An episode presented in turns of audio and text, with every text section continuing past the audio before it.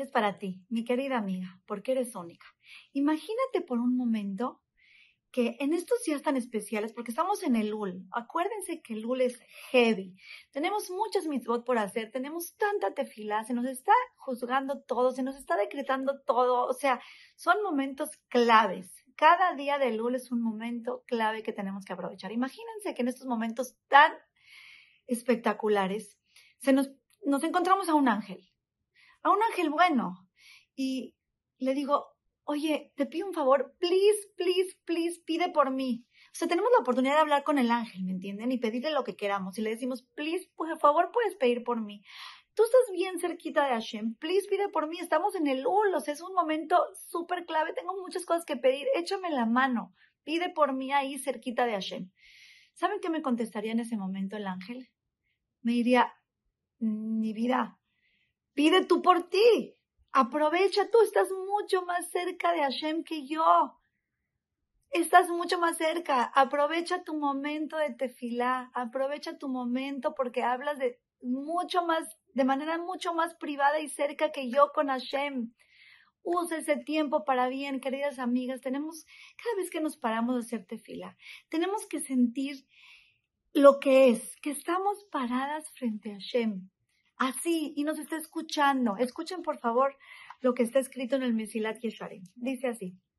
Con un poco de reflexión y atención podemos llegar a percibir claramente cómo en verdad podemos hablar directamente con Hashem, bendito es, y hacerle nuestras peticiones sin ningún intermediario.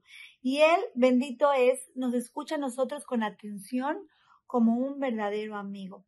De verdad, si supiéramos que los, los, la gente de antes, los grandes tzaddikim, una hora les tomaba empezar la mida.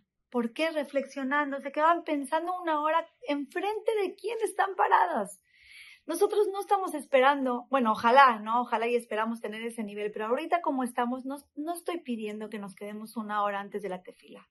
Pero ¿qué les parece ganar unos segundos más antes de abrir el sidur? Un tres segundos antes de abrir el sidur,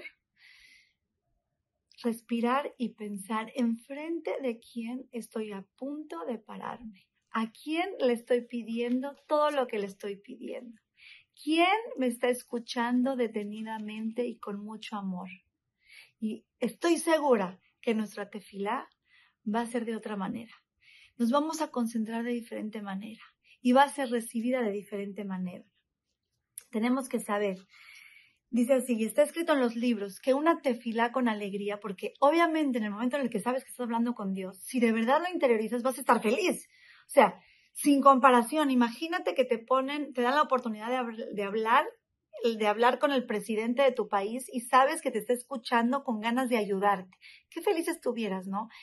Sin comparación mil, mil veces mejor con el rey del mundo. Entonces, ¿con qué felicidad vamos a hacer la tefila? Dice, y está escrito en los libros que una tefila con alegría sirve más que muchas tefilot con lágrimas. De por sí las tefilot con lágrimas abren todos los portones, pero una tefila que llega del corazón con alegría tiene una fuerza extraordinaria. Así que, queridas amigas, tres segundos antes de abrir nuestro sidur, pensar enfrente de quién estamos paradas y llenar nuestro corazón de alegría. Y estoy segura que nuestras efilot van a ser recibidas de mejor manera, que lleguen para bien y sean respondidas para bien.